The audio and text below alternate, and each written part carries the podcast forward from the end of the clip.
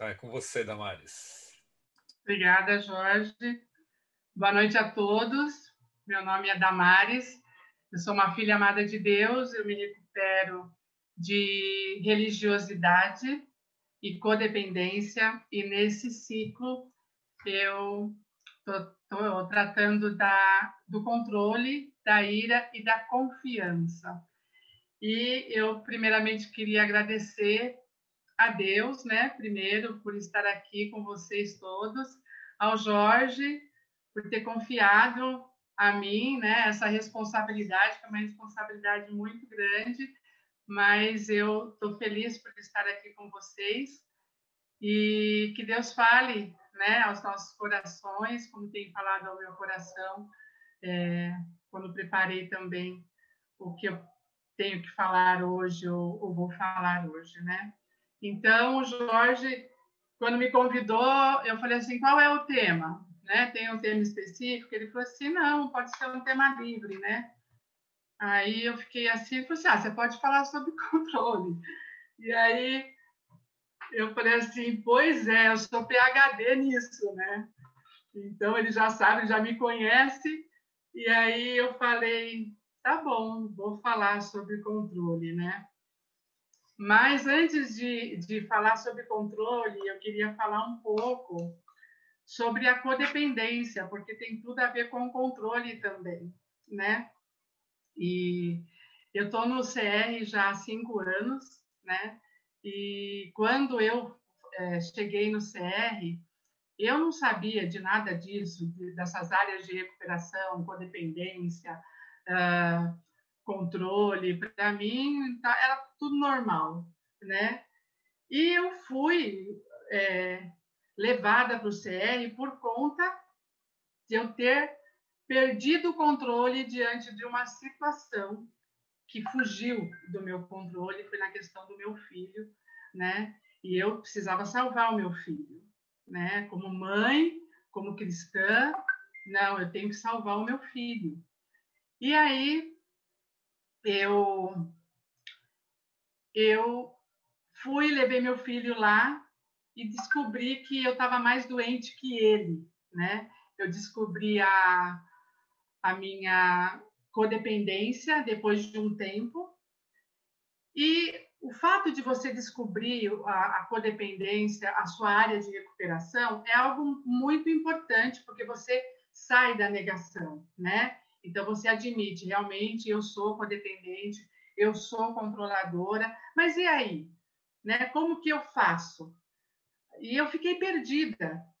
Quando eu descobri que eu era codependente, que eu vivi 51 anos da minha vida, a vida do outro, e esqueci de mim, eu fiquei chocada, eu fiquei decepcionada, eu fiquei irada comigo mesma, né? Como que eu perdi tanto tempo da minha vida vivendo a vida do outro? Mas o fato de eu descobrir a minha área de recuperação não fez com que eu mudasse de um dia para o outro, de um, de um mês para o outro, não. E aí o CR me ajudou nesse aspecto a descobrir a causa disso, né? Porque a Roseni ela fala e, e muito sabiamente que o problema aqui, a codependência, o controle é o problema, é a ponta do iceberg, né? Eu preciso descobrir a raiz disso. E aí eu fui atrás da raiz da minha codependência. E eu descobri que tinha muito a ver com a religiosidade também. Eu nasci num lar muito religioso, muito castrador, né? Que tudo era errado, tudo era pecado. E eu vivia com raiva de Deus, com medo de Deus, com medo do inferno, né? E eu via Deus como um carrasco, como um, um, um, um Deus que não me amava. Em contrapartida, eu tinha um pai que era passivo e uma mãe super controladora, não porque ela queria, porque foi dado esse controle a ela, né? E eu cresci vendo isso, vendo meu pai numa passividade e minha mãe controlando tudo. E eu acabei adquirindo esse controle também, é, vendo isso. E, em contrapartida, eu eu me sentia rejeitada, mas eu não sabia disso. Eu, me, eu fui saber, vou descobrir a causa no CR. Eu me, eu, eu me sentia rejeitada pelo meu pai, pelos meus irmãos, pelos homens da casa, né? Porque é, eu não me sentia amada. Porque pela passividade do meu pai, eu achava que ele não cuidava de mim como deveria. E meus irmãos muito menos, não me olhava como uma mulher que precisava de cuidados. Eu que tinha que cuidar de, de um monte de situações que eu não queria. Então, isso, eu, eu me sentia rejeitada, inadequada, e eu precisava do amor deles, né? E eu transferia isso para Deus. Puxa, Deus também não me ama, ele vê e ele não ele não não me ama. Porque se ele me amasse, ele não deixava eu passar por isso. E eu cresci assim, né? Me sentindo inadequada, querendo a aprovação do outro. Quando eu cheguei no CR, eu, eu descobri a codependência. E aí a causa era isso, porque eu precisava da aprovação do outro. Então, eu fazia tudo para o outro e esquecia de mim, né? Então, o que, que eu fazia? Eu não cuidava de mim, eu não olhava para mim, eu olhava para o outro. Eu preciso fazer algo para essa pessoa, para ela gostar de mim, né? Mas eu não percebia isso. Para mim era um cuidado com a pessoa. Só que não. Era uma, um sentimento de, por favor, me ame. Eu vou fazer algo para você para que você me ame. Porque eu própria não me amava. Eu não me sentia amada. Muito menos por Deus. Então, eu fiquei nessa codependência 51 anos da minha vida cuidando do outro para eu me sentir aprovada, adequada, amada, né? E aí Deus foi me tratando no, no, no CR nessa minha área de codependência. E, e Deus me, me ajudou muito nesse sentido. A, a, quando eu virei a chave na, na questão da codependência foi quando eu conheci a graça de Cristo, através do perdão do meu marido. É, meu marido, por duas vezes, me perdoou por coisas que eu fiz ele sofrer demais. E na segunda vez que, que ele me perdoou, e ele, ele, eu perguntei para ele assim, por que, que você está me perdoando? Eu, no, teu lugar, eu não, não perdoaria você. E aí, a primeira vez na minha vida que eu vi alguém, um ser humano igual a mim, olhar para mim, não pelo que eu fazia ou deixava de fazer. Eu, eu, eu machuquei tanto meu marido com a minha atitude, e ele falou: Eu te perdoo, porque eu não vejo você. É, é, o, o que você fez não te define. Eu te conheço, eu sei que você não é desse jeito. Então eu te perdoo. E, e essa ação dele, é, é, essa ação de me perdoar, é, fez todo sentido para mim. É, você é uma filha amada de Deus, porque um ser humano igual a mim conseguiu me enxergar e me amar, mesmo com todo o sofrimento que eu causei, e ele olhar para mim, não, eu te amo, porque eu sei quem você é, eu te perdoo, e aí a graça entrou em, de Cristo entrou dentro de mim e falou assim: puxa vida, se Ele faz isso, então Deus me ama. E aí ali eu descobri que Deus me amava. Aí eu descobri o meu valor, que eu não precisava fazer nada para o outro para que eu fosse amada, né? E aí Deus foi me tratando muito nisso. E aí eu comecei a aprender a dizer não para o outro, sem medo de ser feliz, né? Porque se a pessoa gosta de mim por, pelo que eu faço por ela, então ela não gosta de mim. Ela não me ama. Então eu não preciso conviver com uma pessoa que ela só gosta de mim pelo que eu faço por ela, não porque eu pelo que eu sou, né? Então, o que que eu, que eu como que eu ajo com a codependência hoje? Se alguém vem me procurar, hoje eu tenho é, eu já sei a causa, né? Então, hoje eu tenho como avaliar o que a pessoa está falando, porque às vezes a pessoa me liga ou me manda uma mensagem querendo conversar comigo. Hoje eu tenho condições, eu tenho sanidade de ouvir a pessoa e simplesmente ouvir. E a pessoa às vezes ela quer só falar, ela só quer um ouvido para ouvir. E só o fato dela falar, eu já estou ajudando a, a ouvi-la, eu já estou ajudando ela, né? Então eu consigo ouvir. E se ela não me pede nada, eu falo assim, olha, obrigada por compartilhar. E eu vou estar orando por você. Conte com a minha vida, né? Mas tem outra situação que às vezes a pessoa vem e fala assim, não, mas eu preciso da sua ajuda. Ótimo. No que, que eu posso te ajudar? Ah, eu preciso que você faça isso, isso, isso. Eu vou avaliar se o que ela me pediu, ela pode fazer. Porque geralmente quem vai me pedir alguma coisa é um adulto, é uma pessoa adulta, né? Que é que tem sanidade, que, que, que é inteligente, que sabe raciocinar. Então, hoje eu, eu vejo o que ela me pediu. Olha, isso daqui eu não posso te ajudar, isso é você que tem que resolver essa situação. Ai, mas eu não consigo, me ajuda. Fala com meu marido para ele mudar, porque eu já falei e ele não me ouve. Quem sabe ele te ouve? Não, não. É você que tem que falar com o seu marido. Mas eu não consigo. Então, procura descobrir o porquê você não consegue falar com o seu marido. Eu não vou resolver a tua a, uma, uma situação que é você que tem que resolver. Então, hoje eu consigo ter esse discernimento para estar tá conversando com uma pessoa sem medo de ela assim, poxa vida, então você não vai me ajudar, não quero mais saber da sua amizade. Puxa vida, que pena, pena que você pensa dessa forma, né? Então, eu, eu direciono, oriento, eu falo da minha experiência, e ela vai decidir o que ela vai fazer. E ela vai fazer o que tem que ser feito. E se for uma situação que eu posso interferir de alguma forma, porque ela não tem condições, aí eu, eu interfiro sem deixar de, de, as minhas coisas de lado. Porque eu não posso, eu não tenho como cuidar do outro, ajudar o outro se eu não me ajudo. Se eu largo tudo que eu tenho para fazer para ajudar o outro e vou me prejudicar, isso daí não é sanidade, né? Então Deus é, me tem me curado da, da, codependência muito. Se eu for falar de 0 a 10, eu estou aí no 8 para 9 isso já não me, não, não me atormenta mais.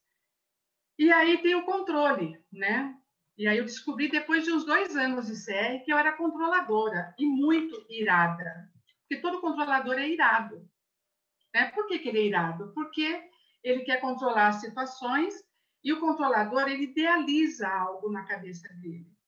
Uh, ele quer que a pessoa faça exatamente do jeito que ele quer, na hora que ele quer, e se a pessoa não faz, e assim, tudo que ele orienta é o certo. Se a pessoa não faz, pronto, a ira vai lá em cima. Como assim? A pessoa me pede ajuda, eu oriento e ela não faz nada do que eu falei, né? Como não? Deixa eu ver o que está acontecendo, né? Então, eu vivi uma pessoa irado o tempo todo e não sabia disso, não percebia. Quem, quem me abriu meus olhos foi meu filho. Um dia ele falou assim: mãe, você é muito irada. Você sempre vive de cara fechada. Eu falei: eu?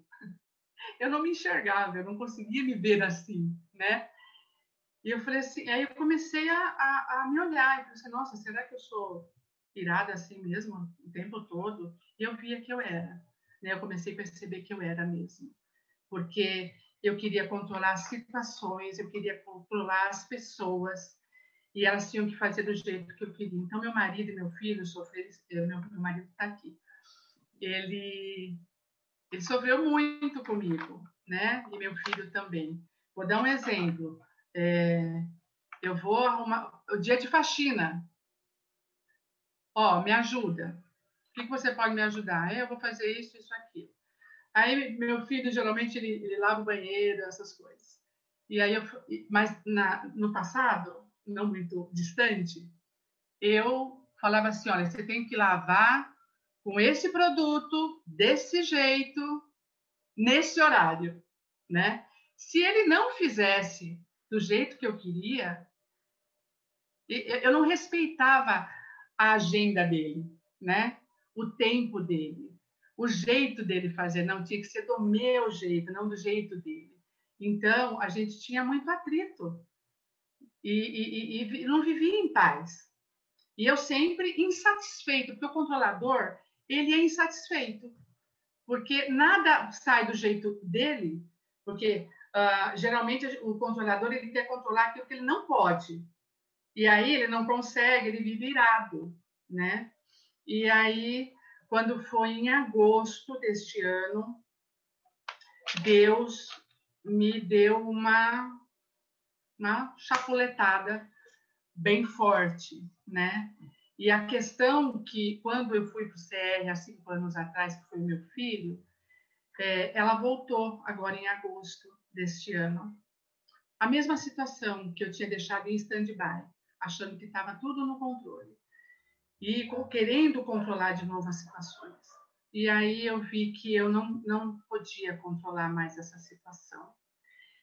E, e meu filho, com 18 anos hoje, né, ele falou, conversou comigo e eu falei assim, não, não pode ser, eu não, eu não aceito isso. E eu fiquei muito mal. E eu, eu pedi ajuda para o Jorge. O Jorge, ele foi muito usado por Deus. E eu queria até ler o que ele falou para mim, que é, Deus usou muito ele e serve muito para quem é controlador ele pôs assim, ele falou assim, talvez você tenha que enterrar o que você idealizou, ou seja, vê-lo como ele é e não como gostaria que fosse. Para isso você precisa passar por este momento da perda ou luto, aceitar o fato, e mesmo ele seguindo o caminho que ele escolheu contra a sua vontade, ele é o teu filho amado. Você perdeu o seu filho idealizado, mas não o seu filho amado. Quando Jorge falou isso, foi, foi muito dolorido de ouvir. Mas eu entendi que eu tinha que enterrar o meu filho idealizado, porque eu estava muito cansada. Eu estava cansada de, de carregar este fardo nas minhas costas. E aí eu falei para Deus: eu tenho que encarar essa dor. E o Espírito Santo falou muito claro: tem, você tem que encarar, porque é nessa dor que eu vou te curar do controle. E aí eu vivi o luto do meu filho por uns três dias. Eu chorava dia e noite. Como se ele tivesse morrido, porque o controlador, ele idealiza as coisas na mente dele.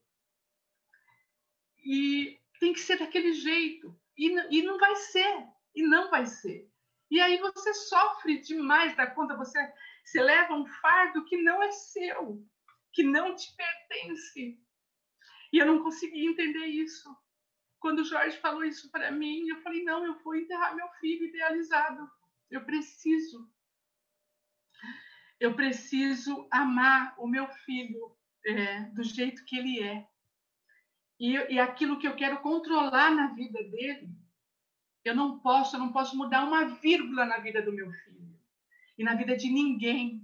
Ninguém pode. Isso é muita prepotência da minha parte querer mudar a vida do, da outra pessoa. Eu não tenho esse poder. Deus não muda a pessoa se ela não quer. Olha só, Deus é gentil. Ele não interfere na nossa vida, ele nos dá livre arbítrio para nós escolhermos o nosso caminho e arcarmos com as consequências das nossas escolhas. Então, naquele momento, eu falei: Senhor, meu filho está entregue a ti. O controle está todo na tua mão. Eu não quero mais esse controle. Estou cansada, estou cansada. Cansa controlar. E esse era o pior da minha vida. Era o pior. Pior controle da minha vida. E aí Deus, eu comecei a buscar em Deus a paz e sair desse mundo do controle que estava me, me acabando. E eu verdadeiramente entreguei meu filho, o controle do meu filho na mão do Senhor. E a partir desse momento, eu consegui ver outras áreas que eu estava tentando controlar também, e eu fiz uma lista. Falei, caramba, isso daqui, eu não, eu não tenho como controlar isso daqui, não, não quero controlar isso. E fui riscando. Não, isso também não, isso não, não, não cabe a mim fazer. E fui riscando. E aí, quando eu vi, eu falei assim, Senhor, o que, eu faço agora?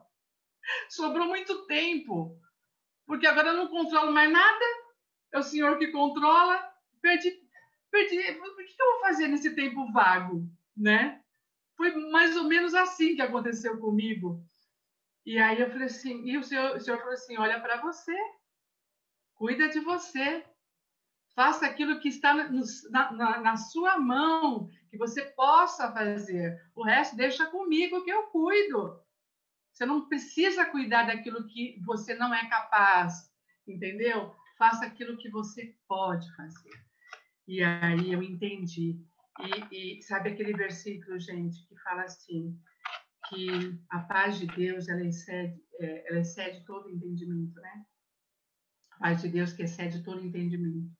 Eu vivo essa paz hoje, há poucos meses.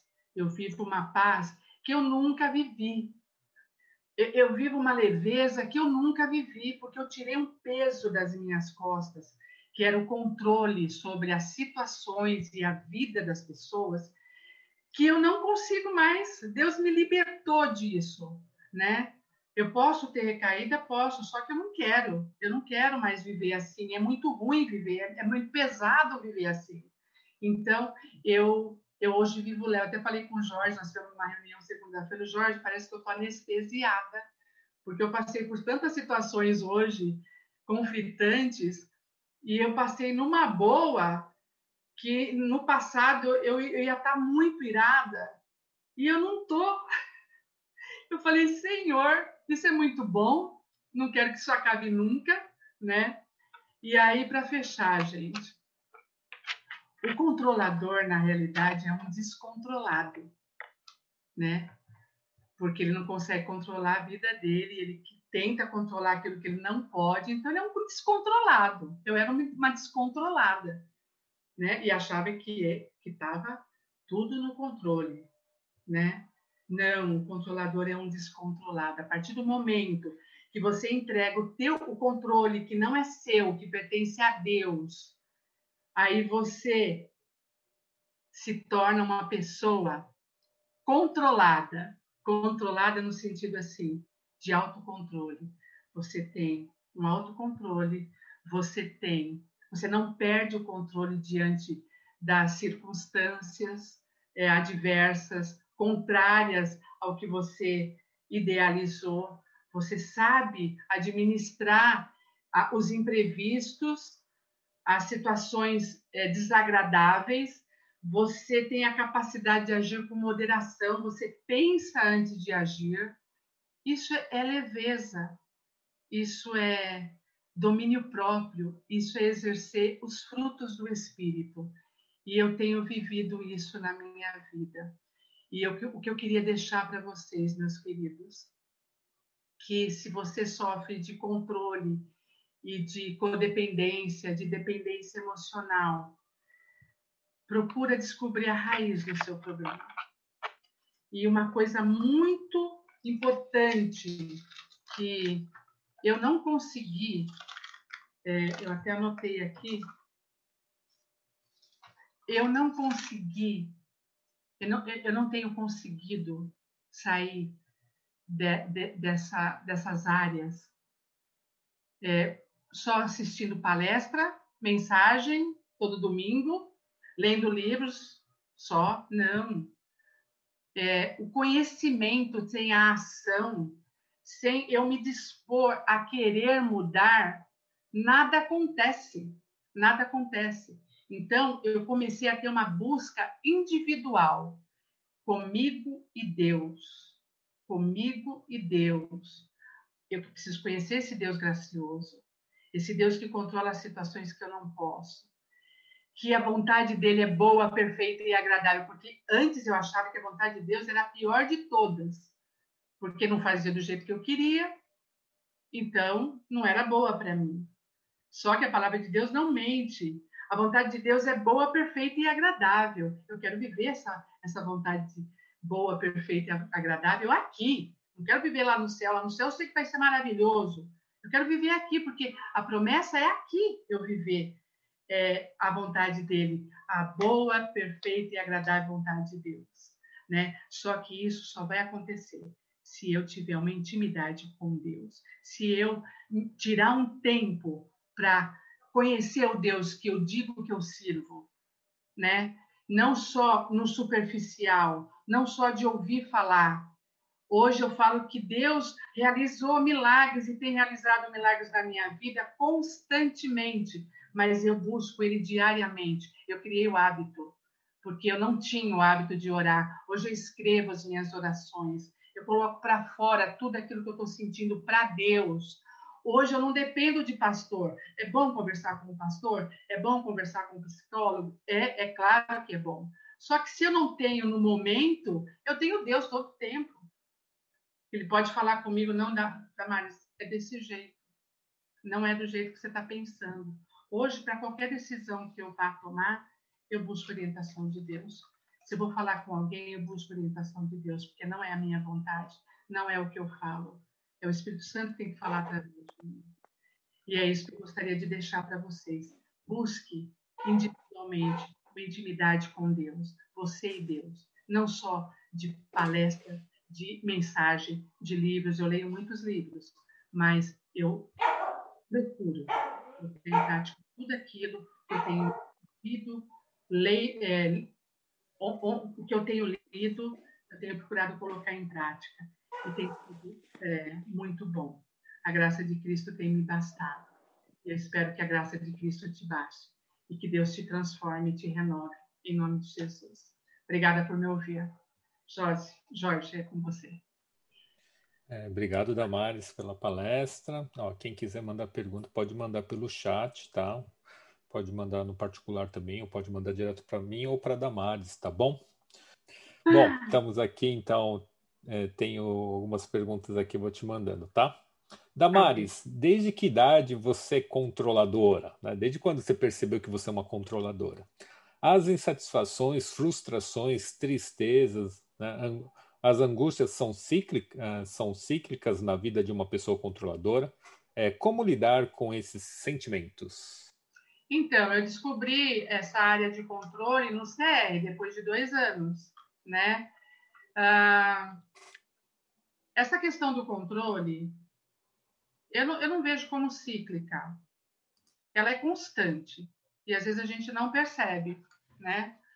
É, porque tem situações que você. É, como que é o meu termômetro? Se é algo que a decisão não é minha, tem que ser da pessoa. Eu não posso interferir, eu não posso querer controlar aquela situação, porque não depende de mim, depende do outro. E às vezes não é nem de Deus, depende do outro, da ação do outro, né? Então, assim, para você e eu detectarmos se nós estamos controlando uma situação ou não, você precisa fazer essa avaliação, né?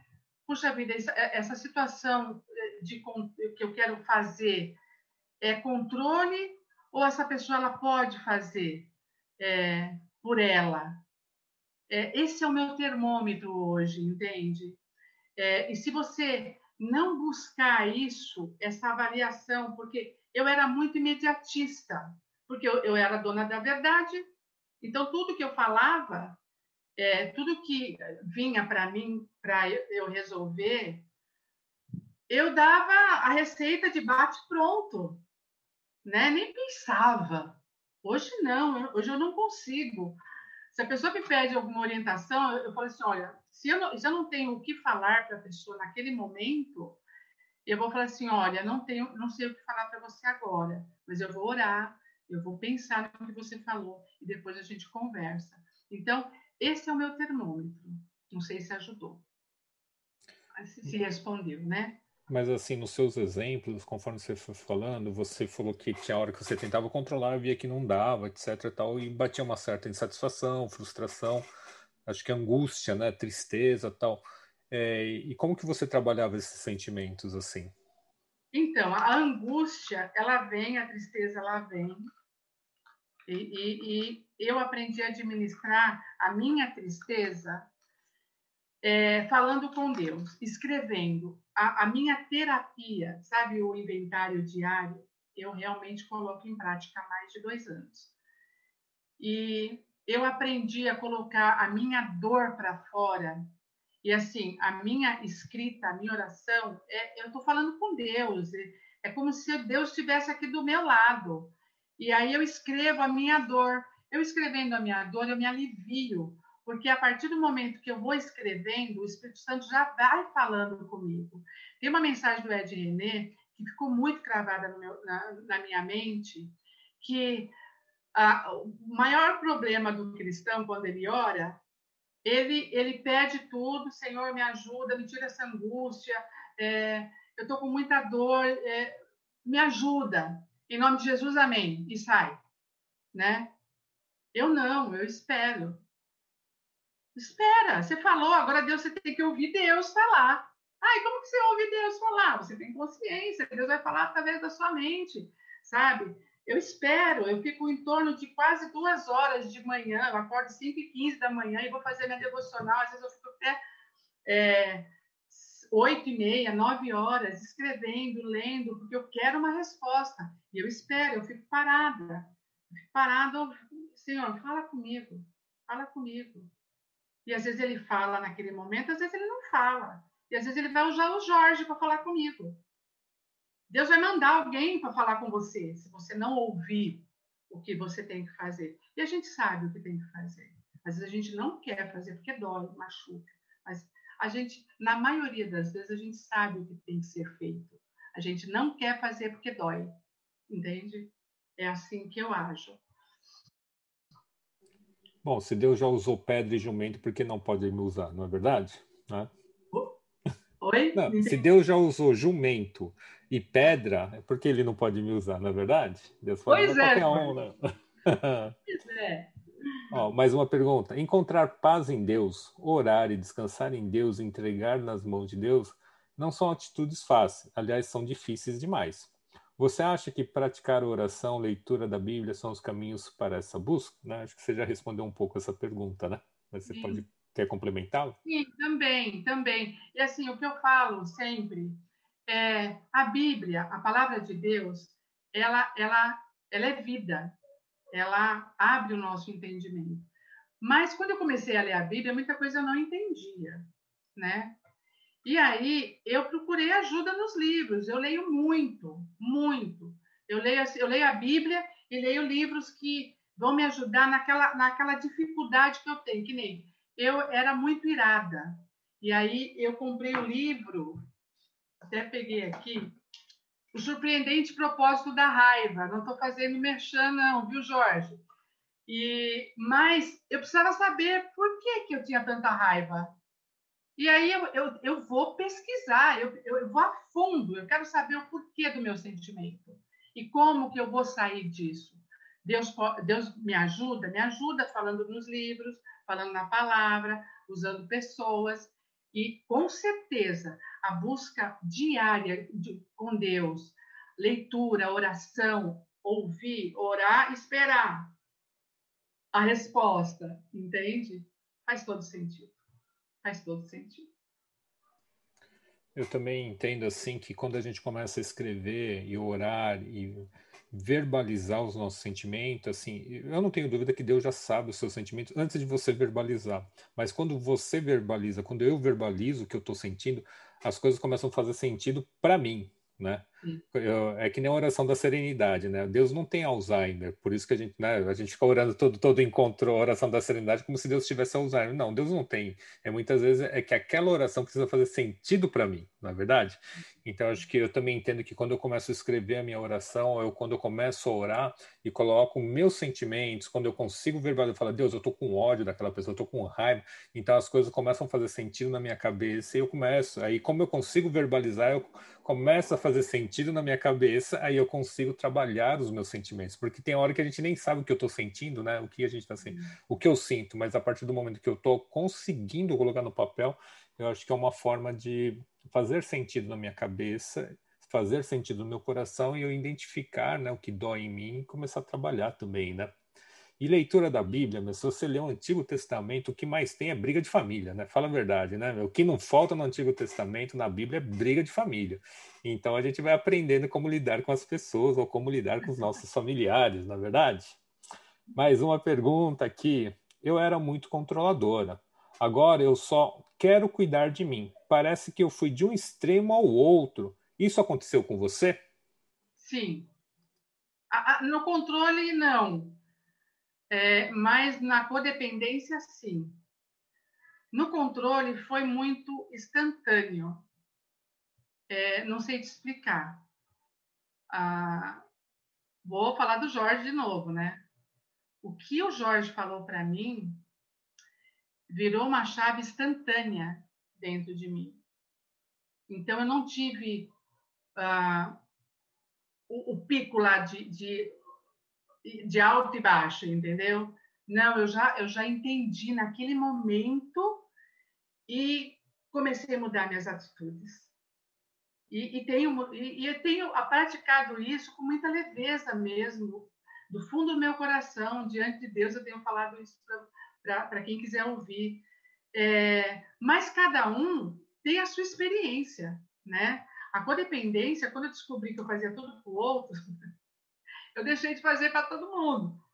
Não quero, não vou fazer, não vou fazer. Apega você, sabe? Arrumei um, um bafafá dentro da minha casa até chegar no equilíbrio, né? Mas no controle não foi assim. No controle foi meio que instantâneo, foi um milagre mesmo.